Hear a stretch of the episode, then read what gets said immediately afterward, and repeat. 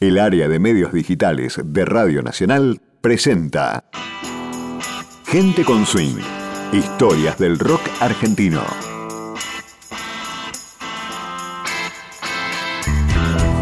En la década de 1990, el himno nacional argentino se puso de moda gracias a la nueva versión de Charlie García, pasando de ser acartonado y solemne a juvenil y rockero. Hoy recordaremos cómo se gestó la idea que logró el reverdecer de la canción Patria, gracias a un par de artistas excéntricos, en la madrugada de un bar de Palermo Chico.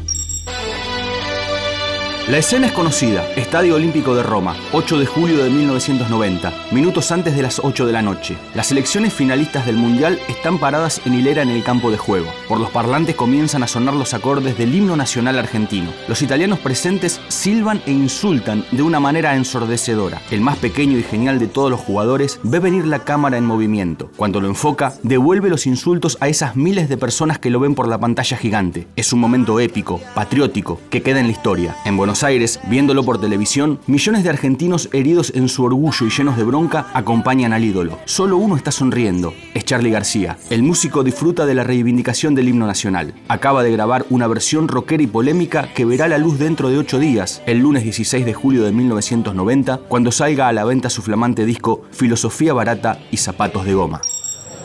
Vayamos casi un mes y medio atrás, es 24 de mayo por la noche. Luego de un intenso día de grabación, Charlie y el baterista Fernando Zamalea van a tomar algo al Open Plaza de Libertador y Tagle, Palermo Chico, capital federal. En cualquier parte donde esté García, las ideas son de él, pero esta vez fue de otro artista, más excéntrico incluso que el propio Charlie, Federico Peralta Ramos. ¡Viva la patria! grita Federico cuando llega la hora cero, parado arriba de una mesa, arengando a la gente. Y mirando al músico le dice, querido Charlie, estarás al tanto de que ha comenzado el 25 de mayo y es nuestra fecha patria. Toca el himno con nuestro piano, por favor.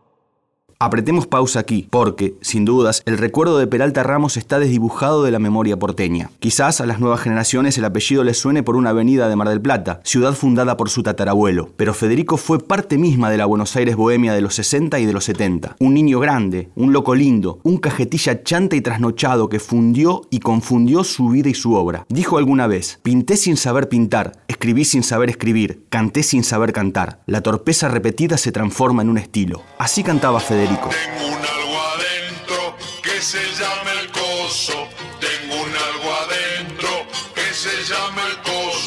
En 1968 ganó la prestigiosa beca que entrega la Fundación Guggenheim. Con el dinero organizó un banquete para sus amigos en el Hotel Alvear. Cuando los directivos de la fundación se enteraron, pidieron al artista que les devolviera el monto. Peralta Ramos respondió con una carta que decía, ustedes me dieron esa plata para que yo hiciera una obra de arte, y mi obra de arte fue esa cena. Leonardo pintó la última cena, yo la organicé. Hoy esa carta es exhibida en la sede de la fundación en Nueva York. Federico murió joven en 1992. Podríamos seguir contando su historia de excentricidades, pero tenemos que sacar la pausa. Si quieren verlo, están en YouTube sus participaciones con Tato Bores y algunos documentales con su biografía. Volvemos al año 90, en los primeros minutos de la fecha patria, en el bar de Libertador y Tagle. Peralta Ramos le insiste a García para que toque el himno. Charlie hace señas que no, que gracias, pero la insistencia demoledora lo hizo cambiar de opinión. Mientras caminaba hasta el piano, recordó su etapa de niño prodigio de caballito. Entonces una profesora iba a su casa de clase media acomodada a darle lecciones de piano. Tenía destino de concertista hasta que llegaron cuatro flequilludos y volaron todo lo clásico por los aires. Aquella noche, ante ese auditorio improvisado, García hizo una reverencia, se sentó frente al instrumento y comenzó a tocar, de memoria, casi a la perfección, el himno nacional argentino.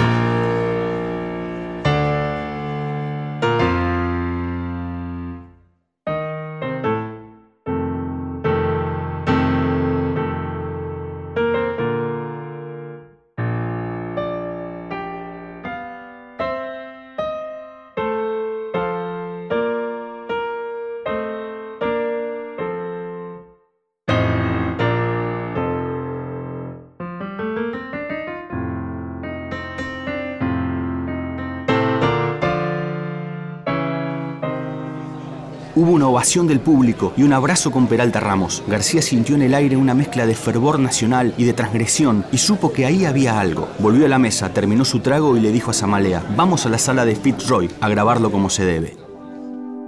Esa madrugada, cerca de las 2, los músicos se sentaron ante el teclado y la batería. Improvisaron libremente su versión del himno, sin pautas de ritmos, cortes o arreglos. Charlie cantó y tocó a la vez. Samalé intentó cambios de estilo que nacían inesperadamente. Hubo redobles militares, toques de balada al estilo Purple Rain de Prince, hasta el gran final con Toms. La última parte, con el rostro enardecido de García cantando O juremos con gloria morir, fue un momento de felicidad para ambos. El álbum Filosofía Barata y Zapatos de Goma salió a la venta el 15 de julio de 1990. La canción número 11 fue la nueva versión del himno nacional argentino, que provocó la ira del conservadurismo civil y militar. Zulema Yoma de Menem, todavía primera dama, advirtió sobre la supuesta violación que se produce cuando se dejan tocar los símbolos patrios como el himno. El ciudadano Carlos Horacio Hidalgo presentó una denuncia judicial por el ultraje, penado con cuatro años de prisión. Las radios comenzaron a recibir llamados pidiendo la censura de Charlie. Es una falta de respeto. ¿A dónde vamos a llegar, eran los argumentos invocados. Finalmente, el juez Néstor Biondi escuchó la cinta grabada y rechazó la demanda. Dijo Charlie, el himno es una canción y me gusta. ¿Qué más lindo que grabarlo y poder tararear en el baño de tu casa? ¿Por qué solo tenemos que escucharlo cuando se muere alguien o se declara una guerra o hay que levantarse a las 6 de la mañana para ir al colegio? Por culpa de eso, uno termina asociando una canción tan linda con la idea de que es un plomazo. 21 años después del escándalo, en 2011, Charlie tocó el himno en un acto en Plaza de Mayo, que cantaron miles de argentinos y argentinas. Fue la asunción de ministros nacionales del segundo gobierno de la presidenta Cristina Fernández de Kirchner. Con nuestra presidenta con su banda presidencial se acerca a nuestro músico emblemático. Él es el señor Charlie García. Nuestra cultura, ni más ni menos, cultura nacional. Nuestra presidenta con Charlie. Todos juntos, el país entero, vamos a cantar nuestro himno nacional argentino. Así, aquella travesura de una madrugada en un bar recoleto se convirtió en oficial. Mientras el antes combatido García se convertía en institución, el gordo Peralta Ramos cantaba sonriente desde alguna estrella sobre el cielo de Buenos Aires.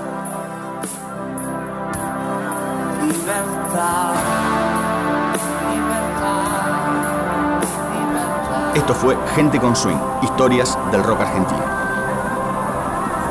Fue una producción del área de medios digitales de Radio Nacional para Nacional Podcast.